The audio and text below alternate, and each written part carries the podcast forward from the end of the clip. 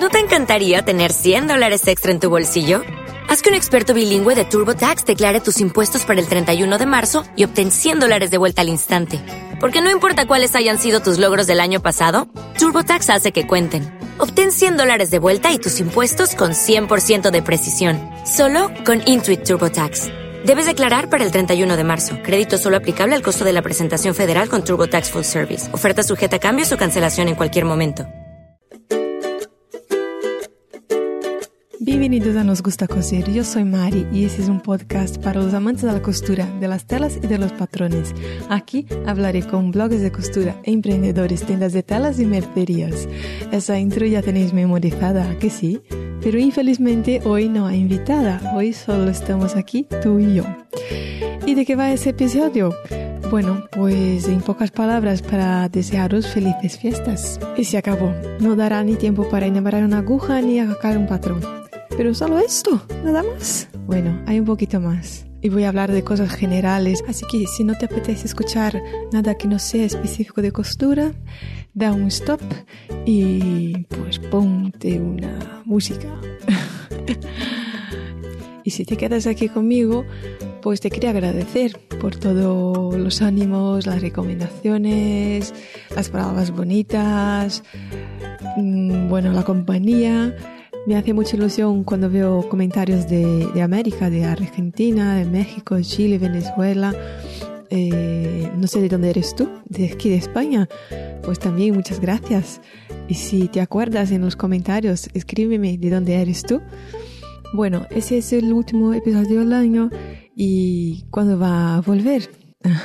si hubiera grabado algo podría volver en enero, pero no he grabado nada y ni planeo grabar nada este mes.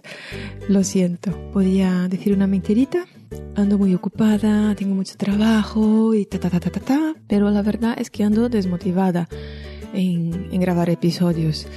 Alguna vez he comentado en, en, mi cuenta de Instagram de Nos Gusta Coser eh, cómo es el proceso de, de, montar el episodio y tengo aquí en la mesa uf, un montón de, de, fichas que he hecho de posibles invitadas y que no fueron adelante y a mermando mis ganas de, de estar detrás de la gente y he decidido este mes relajarme con el tema. Para que hagáis una idea de cómo, cómo hago el podcast, os explico muy rápido. Primero hago una, una pesquisa densa sobre la invitada, busco en las redes, en vídeos, todo lo que puede interesar a la gente que cose y hago un guion. Y luego hablo con la persona, quedamos, entre una y dos horas es la grabación virtual por Skype y luego hay una postproducción donde yo edito todo. Y ahora hago un paréntesis porque mucha gente me pregunta qué programas usas, qué equipo tienes. Para las ediciones uso los programas de Adobe. Eh, para el audio Adobe Audition y para fotos Photoshop, Lightroom, depende. Y para vídeo Adobe Premiere. Y el equipo que uso para grabar es un micrófono Samsung, yo creo, y una mesa Xenix 302 USB y tengo un auricular desde cerrados. Para fotos hago fotos con una cámara reflex Nikon de 5000 f Bueno, entonces edito las pistas, eh, grabo la introducción, mezclo la, la música, genero un MP3 que es lo que va a subir en las redes, genero un MP4 que es cuando voy a poner YouTube monto las ilustraciones, escribo la entrada del blog y luego el día de subir subo en las redes sociales, enlazo de un lado al otro, edito HTML y todo ese rollo, ¿no? Que sabemos, el subir nunca fue tan amplio en la historia como ahora, ¿no? El subir una cosa a internet no es solo apretar un botón. Y como veis hay mucho tiempo invertido en eso. Mm, por mi parte, bastante porque soy una perfeccionista y podía hacerlo a medias, un tiempo que, eh, entre comillas, me sobra. Entre comillas, porque en realidad estoy dejando de hacer otras cosas para gastar aquí. Infelizmente aquí no gano nada. y aquí seré yo. Y tiempo de la entrevistada que pierde dos horas de su jornada. Y hoy en día somos unas cuantas blogueras altruistas regalando tiempo con esa ilusión de de que la generosidad se transforme en profesión, ¿no? Un poco contradictorio. Algunas sí lo han conseguido, pero a base de cobrar, cobrar algo. Quizás el altruismo es donde más pega, porque en las redes sociales siempre hay interés, bueno o malo. Es que el interés parece que da una connotación de, de malo siempre, ¿no? Sea por ganar popularidad, sea para hacer una colaboración, para ganar telas, para patrocinio, sea para hacer amigos, sea para ser guay. Y ya he recibido varios correos pidiéndome cosas, eh, unos más discretos que otros, ¿no? unos más descarados, así ya con el correo electrónico de cara. Y la gente sencillamente no entiende la diferencia que hay en lo que es gratis y lo que es fácil de compartir. No es porque es fácil de compartir que es gratis, y no es porque es gratis que no cuesta nada. Porque todo cuesta. Detrás de todo lo que vemos ahí hay interés, hay trabajo, hay tiempo, hay dinero eh, y alguien lo está gastando para que tú lo recibas gratis. Si es gratis, ¿no? Y si no es gratis, hay una persona que está, está esperando cobrar por ello.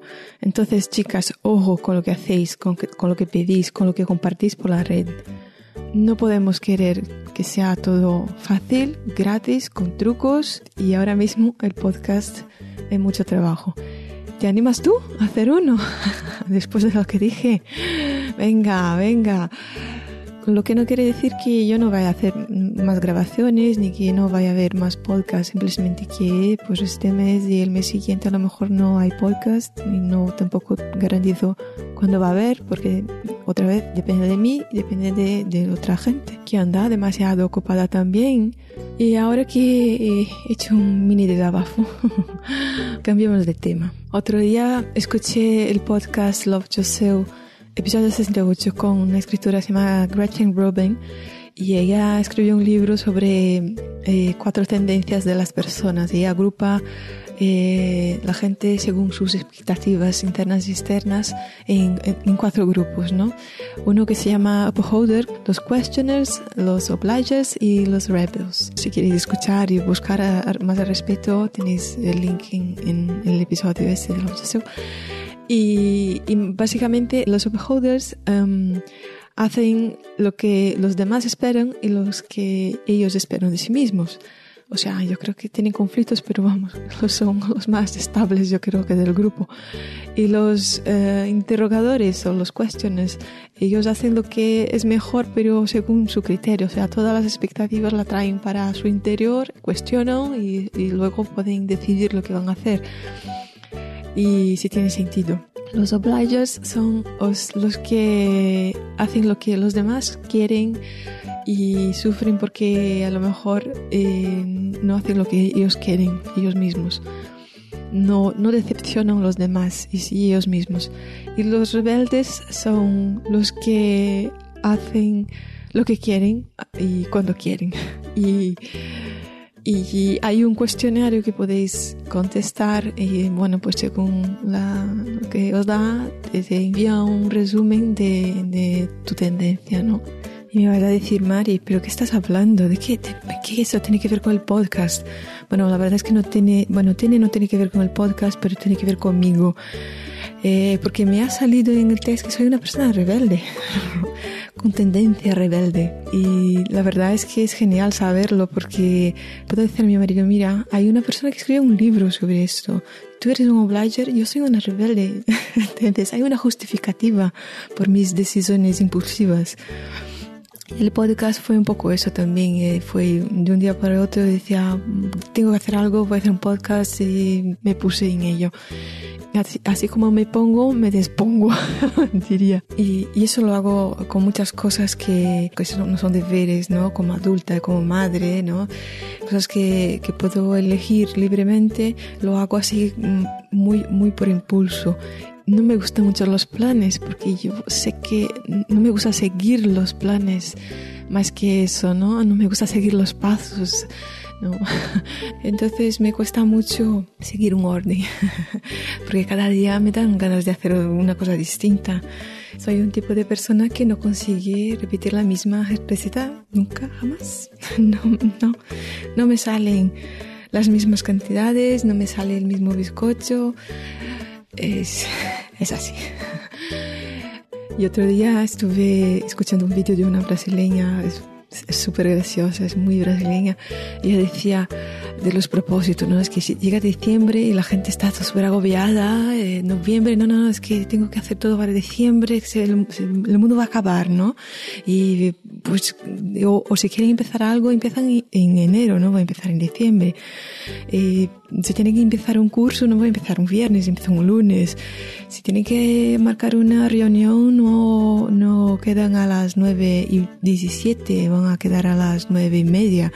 Entonces hay cosas que nos metemos en la cabeza y no sabemos cómo y ni por qué y, y, seguimos, ¿no? Y eso es una cosa que realmente no va conmigo. Yo tengo que empezar un curso, lo empiezo ya. Si tengo que hacer algo un domingo, lo hago domingo. Si, los, por eso yo no soy de propósitos de enero, de final de año, porque es que no, no, es que me da la gana de hacerlo al 25 de, de diciembre, lo hago. Es que no voy a esperar en enero. Por eso que no me funciona esto. Hacemos publicaciones todos los domingos o todos los martes, hay una entrada nueva. No, ya no puedo más publico cuando me dé la gana. Bueno, en fin, el podcast. Eh, lo que más me ha encantado del podcast es que pues, me daba la gana de hablar con uno, hablaba y de tener contacto con, con otras costureras, ver otras cosas, ver cómo, pues, lo que quieren, cómo, cómo están viviendo, aunque no tuviera nada que ver con mi vida.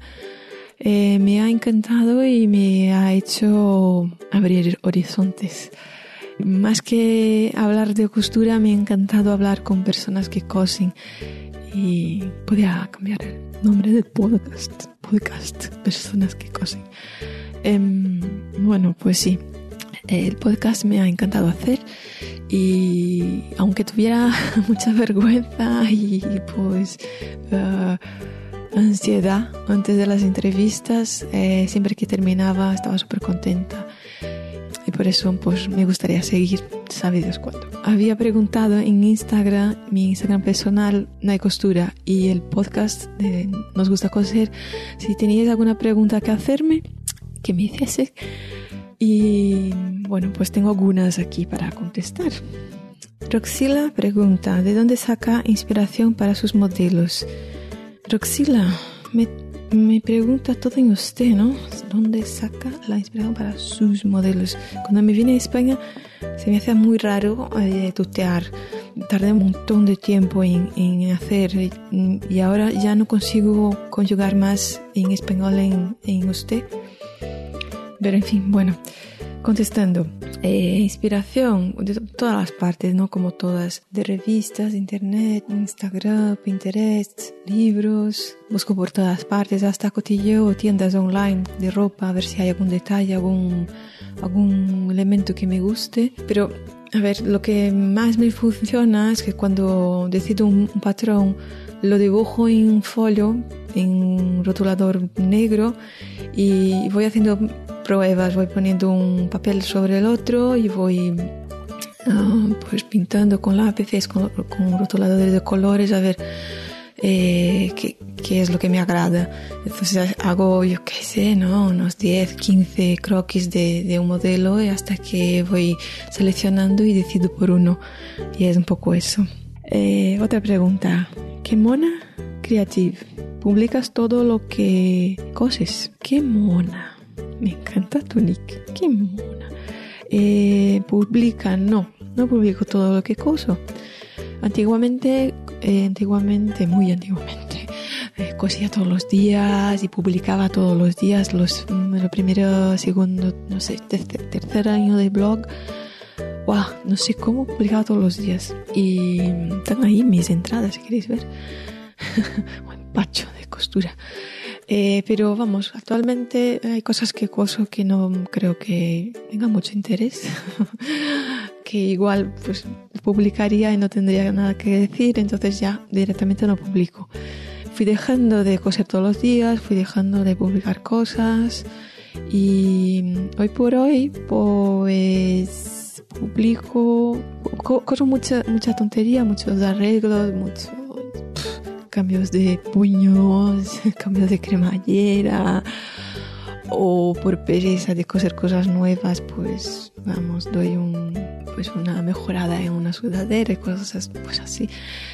Y las cosas nuevas, que son esas que bien pensadas y tal, sí, siempre publico. Otra pregunta. Paulo Jacqueline GM. ¿Cómo haces para dedicar el mayor tiempo posible a la costura? Película de Annie Burda. Pues yo, ¿cómo contesto esto? Yo, mira, yo suelo hacer todo muy rápido, pero no solo coser. Todo quiero hacer rápido. Quiero hacer todo rápido para que me sobre tiempo para hacer cosas que me gustan hacer. Es así, básicamente eso.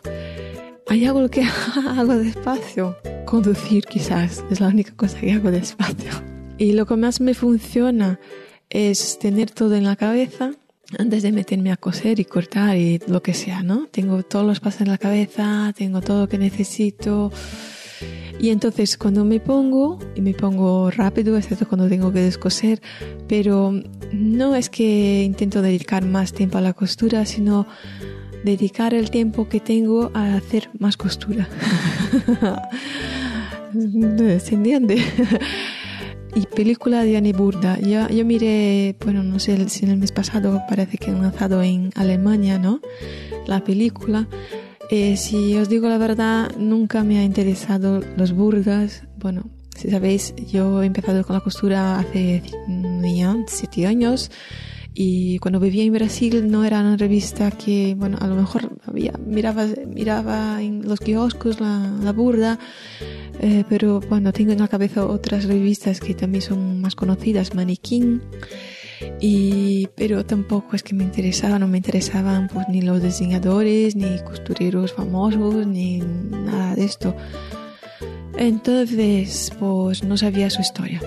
Y bueno, he, leído pues, unas reseñas sobre la película y me parece interesante, pues si la lanzan en inglés o en español, pues seguramente la veré. Otra pregunta. ¿verdad? Belén Sánchez Rivero. Mira que lo he dicho bien la Z, ¿eh?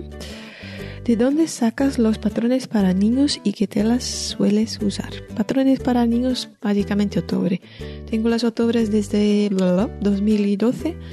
He dejado la suscripción eh, hace unos dos años quizás, porque ya no me aportaban tanto y no sé, parece que ya empezaba yo a, modificar mucho los patrones y no había, no había mucho sentido en seguir comprándolas, pero siempre que sale alguna miro si me interesa y compro unidades sueltas ya. Eh, uso las octubres porque ya tenía de todo y también pues conozco las tallas. ¿Qué telas suelo usar? Eh, mis hijos son anti-telas no elásticas, excepto para pues, abrigos o chaquetas que usan vaqueros, lonetas y tal. Para vestir pantalones, camisetas, vestidos, pues ellos no usan para nada de esto. No hay manera. Eh, siempre están muy cómodos y todas las veces que he hecho alguna cosa así, no, si guay una tela que no era elástica, no han usado. Una vez, dos, pero la mayoría son telas de punto. Y Belén eh, hace otra pregunta. ¿Cuáles son tus cuentas de costura favoritas y podcast favoritos? Ah, tengo muchas, Belén. Muchas cuentas. Eh, Instagram. Eh, por ejemplo, cuentas de niños, ¿no? Que hacen ropa para, para niños. Me gusta mucho My Petite Sophie, que es que hace ropa para sus niñas, eh, súper mona, así con lentejuelas y pues varía mucho de colores y estilos, así, me encanta. Y de niños me gusta también eh, Zone 9, que es una diseñadora que hace ropa para niños. Yo creo que he comentado en, en, un podcast que hablé con Mónica. Me gusta mucho porque tiene unas telas así ya de niños mayores y también la ropa llena de detalles, de contrastes, con bolsillos, con vivos y bueno, es muy chulo. Y de, niños también sigo hashtags de costuras de niños, Sewing for Kids o Kids Clothes, eh, bueno, varios. También otra cuenta también me gusta, eh, at Six, que es, yo creo que vende telas y tiene muchas fotos eh, de prendas con sus telas supermonas también y es muy del estilo que me gusta. Eh, de ropa de mujer, Pues me gusta la cuenta de Sasha, de Second Piano, es una italiana, muy estilosa también y súper creativa cuando, cuando participa de esos retos de, costura, siempre me sorprende con, con lo que hace y cosas súper bien, es impecable, le, gusta el ajuste de la ropa. Eh, también me gusta, por ejemplo, me gusta pues una señora eh, que se llama Groove Grey Look, que ya cose y, usa unos colores siempre combinando con sus gafas y también muy elegante, me encanta. Eh, por ejemplo, eh, diseñadoras que, que hace, yo creo que ya no cosen, pero son, tienen, es muy inspiradoras esas cuentas, que son Irina Dasus y Iris Van Herpen. Eh, una trabaja mucho pues los volúmenes como, como origami, cremalleras, como ropas que se transforman, que tienen varias maneras de vestir, me encanta. Y la otra hace mucha ropa, no sé si es impresión digital, pues no sé, es alucinante.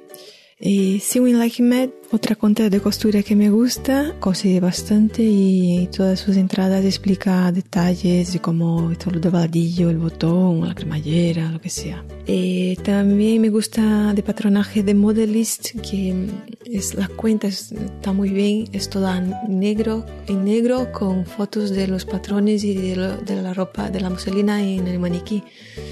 Y de ahí consigues entender cómo el patrón eh, viste, ¿no? Eh, como es en, en, tres dimensiones, entonces es fantástica esa cuenta.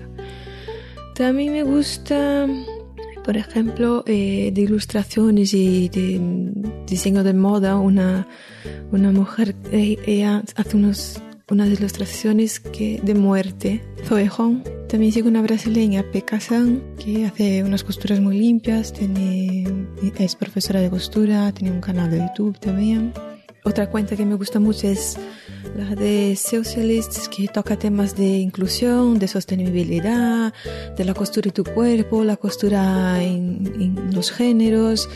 Y pues me parece súper interesante no solo hablar de técnicas de costura, ¿no? La costura en la sociedad. Bueno, esas son algunas. También, también sigo hashtags y muchas otras tantas cuentas que dejo para atrás y también cuentas españolas que esas ya estáis cansadas de saber y ya visteis a muchas que ya, ya, he entrevistado, ¿no? Y ahora sobre podcast favoritos. Bueno, yo no solo escucho de costura, pero solo digo de costura aquí, ¿vale? Eh, bueno, por supuesto to que es el que más escucho, eh, pero también hay otros, uh, Sewing with Threads, Wardrobe Crisis, Dressed, The History of Fashion, Stitcher's Brew, 99 Invisible Percent. Ese podcast no es de costura solo, pero tiene una serie de seis episodios fantástica que vale la pena escuchar y a ver si siguen. Modern Society, YOG Neps, Successful Fashion Design y qué más. No, no os preocupéis que dejaré eh, los links de mis favoritos en la entrada de este episodio en el blog que así no, yo sé que no entendéis muy bien mi inglés rústico, vale, no os preocupéis. Eh, y hay otra pregunta de insomnio, de, insomnio de uno. Web donde consulta cómo cose con la overlock. Web. bueno, insomnio diurno.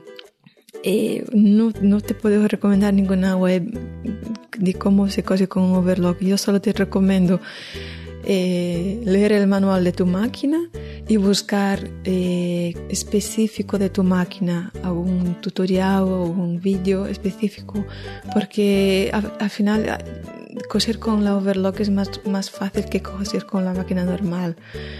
Eh, por ejemplo, es que no, no, tiene, no tiene misterio. Eh, yo digo que leer el manual porque es que primero tienes que saber cómo usar tu máquina, ¿no? Cómo enhebrar, cómo pasar el hilo, cómo pues modificar los ajustes. Y eso es, es una para cada máquina, es, es, es, distinto, ¿no? Y si sabes eso, coser no, no tiene nada, no tiene misterio ninguno, es poner la, la es poner la tela debajo del prensatelas y dejar. Es que no es como una máquina normal. Eh, eh, ¿Sabes cuando vas a, la carnicería y dices, quiero carne picada? La tía corta la, la carne y mete en, el, en la picadora esa y va a salir la carne. Pues es eso, tú metes la tela ahí en la, en la máquina y, y, no tienes que hacer nada, que ya salga sola. Mm, mm, si tienes bien ajustados los hilos y, y pues la tensión, ¿no? Eh, no tiene misterio, es que, ni ah, no hace falta nada. Entonces, mm, el, el, lío que puede, pasar es que eh, busques información de cómo usar una overlock y cada uno sale una máquina distinta. Entonces no te va a servir que uses una tensión 3 si tu máquina en el manual dice que es una tensión 4, ¿no? Y claro, hay, varias puntadas que pueden, varias, tampoco es que el overlock tiene muchos tipos de puntadas, ¿no? Pero la basicona, basicona, la cadeneta, que es lo que la mayoría quiere, es una puntada con un prensatelas, no tienes que hacer nada. Y luego, cuando tengas, tengas ya experiencia, vas, ¿no? Eh, haciendo dobladillos y pues esas repulgo, ¿no? Como llaman. Y así. Y una pregunta de Umami Costura. Una pregunta para el podcast muy tonta, seguro. Las agujas de la máquina plana me sirven para la remalladora. Yo se la he puesto y funciona, pero a lo mejor no debería. Me encantan tus podcasts, me los pongo cuando voy a caminar y me acompañan por la montaña. Besos, preciosa. Eh, no hay preguntas tontas, mami costura.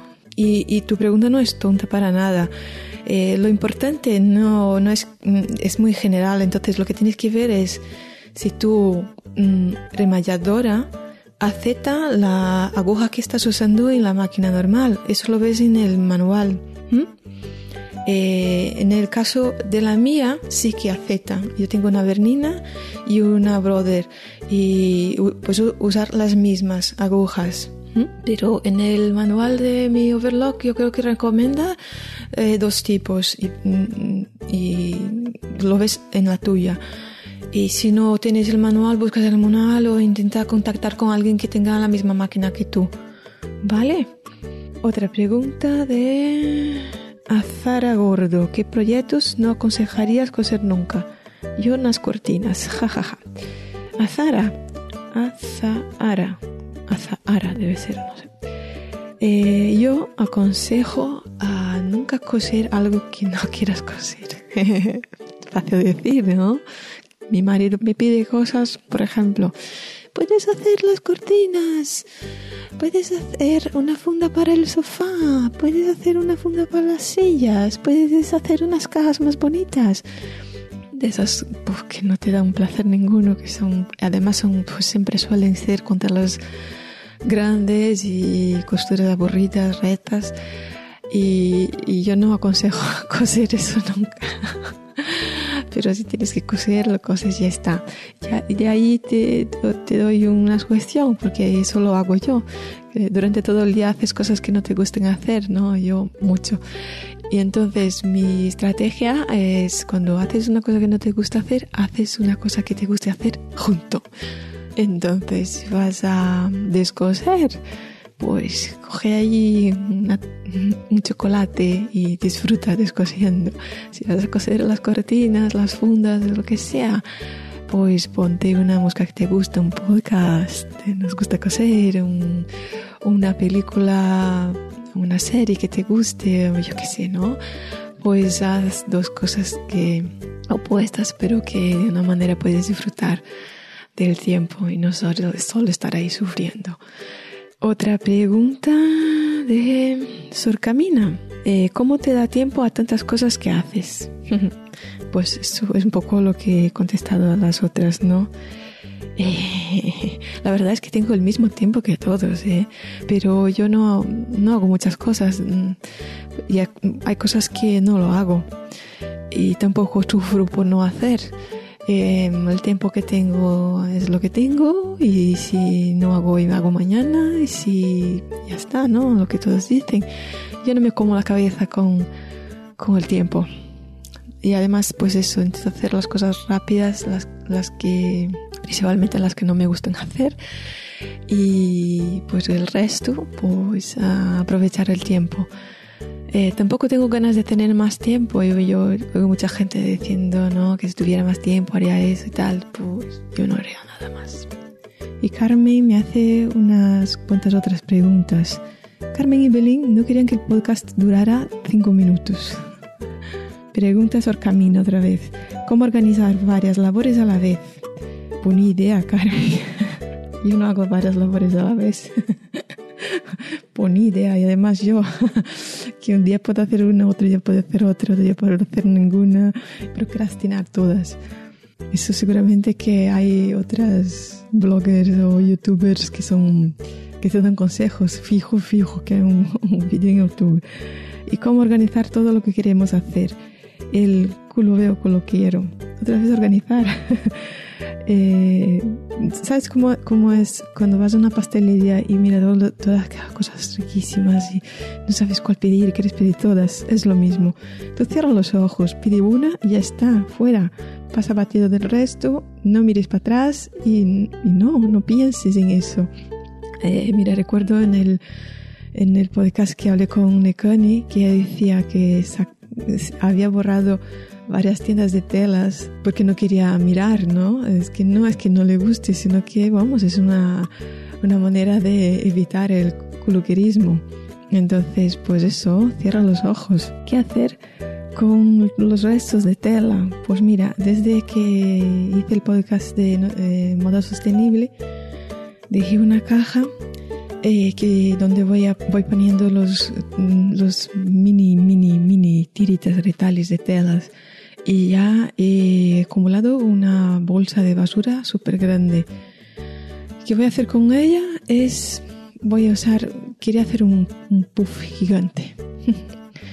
y, y eso desde cuándo? Desde la mitad del año.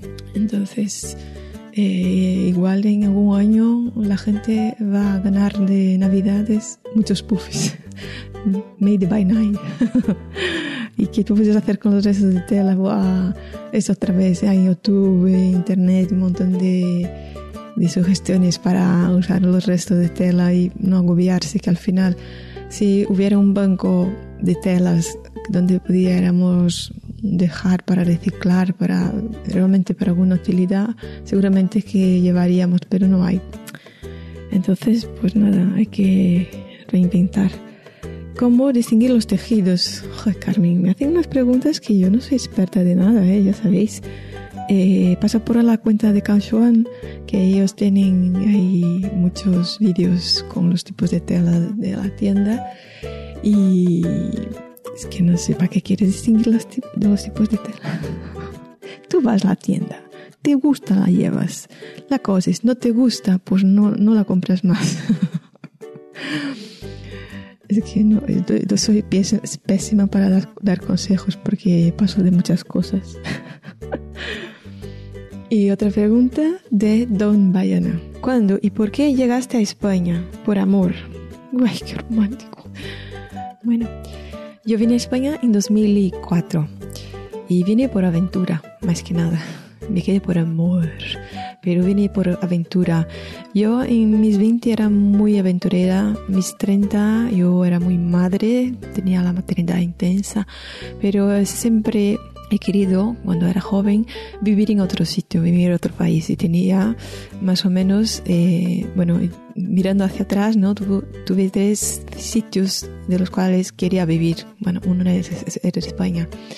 Y el primero fue a mis 20, que, bueno, si no sabéis, tengo ascendencia japonesa. Mi abuelo era japonés de Osaka y tengo tíos que nacieron allá, ya cuando fueron a Brasil, ¿no? Eh, en la Segunda Guerra Mundial fue mucha gente, muchos japoneses a vivir ahí y bueno, ya hicieron una colonia allá y tal, o sea, mitad de mi familia es japonesa. Y, y entonces eh, había unos, unos mm, programas de visita a, la familia de Japón. Eh, muchos de mis, mis primos fueron allá a vivir y a conocer el sitio donde habían nacido sus abuelos y toda esa historia. Y tenía obsesión que quería vivir a Japón. Empecé a estudiar japonés y al final era muy complicado porque yo era la tercera generación y no sabía hablar. Y al final pues aunque hubiera estudiado el poco que estudié no sé fue un año em, solo me fui en un programa de vacaciones y, y, no me ha eh, sido suficiente. Y claro yo tenía ganas de, de salir de ahí estaba en la universidad y, terminando la universidad seguía trabajando, empecé a trabajar ya en la universidad y guardaba el dinero para viajar. Y tenía idea de vivir en otro país. Y me fui a Australia unos meses, se me acabó el dinero. y al volver volví a trabajar. Eh, pues ya hasta venir a España vivía con mis padres, entonces pues me era fácil ah, guardar dinero porque tenía el lujo de no tener que pagar ni casa ni comida. Y entonces eh, volví a guardar dinero y me vine un verano a España, a Barcelona y otras ciudades. Pero tuve que volver porque no tenía más dinero y entonces volví a ahorrar dinero. El año siguiente me vine a Galicia y volví otra vez a Brasil, volví a trabajar, a guardar dinero y estaba muy descontenta porque en aquel momento había cambiado de trabajo, estaba en una constructora, no me gustaba, tenía pocas perspectivas. Y en aquel entonces mi marido, que era mi amigo, dijo, pues ven otra vez a España, te quedas, busca un trabajo. Y es lo que hice. Eso fue en 2004 cuando me vine definitivamente. Y esa es la historia de mi vida. Luego me he casado, tuve mis hijos y eso engancha con, con el primer audio. Aquí he trabajado en un estudio, luego dejé de trabajar y nació la mediana, el tercero y bla, bla, bla.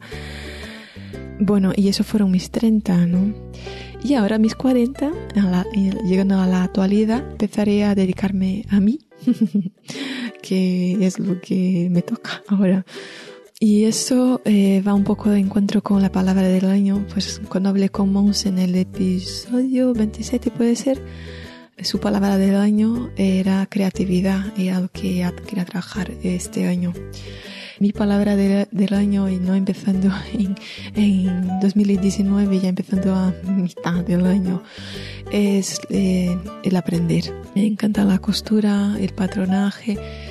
Quiero dedicarme a a estudiar más las dos cosas. Estoy trabajando en mejorar mi web, estoy estudiando patronaje digital, programas, estoy actualizando los patrones que tengo y a ver si, si para el año consigo tener todo en orden y, y hacer más patrones. Y así termina el podcast. Espero que no haya sido muy pesado y demasiado largo, solo yo hablando. Agradezco a las chicas que me han dejado preguntas. Me ha encantado contestarlas. Y si has dejado alguna pregunta que no te he contestado, lo siento porque tenía que cerrar el episodio para que lo escucharas hoy. Yo os deseo eh, sinceramente mucha salud y que sigáis aprendiendo. Mucha costura. Cuidaros y hasta el año que viene. Un beso. Chao.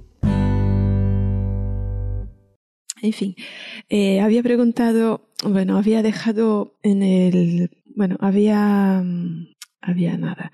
Bueno, en, en mi Instagram eh, personal, diario de ops, en mi Instagram, Nike Costura y del podcast Nos gusta coser, había preguntado, había, bueno, en, bueno,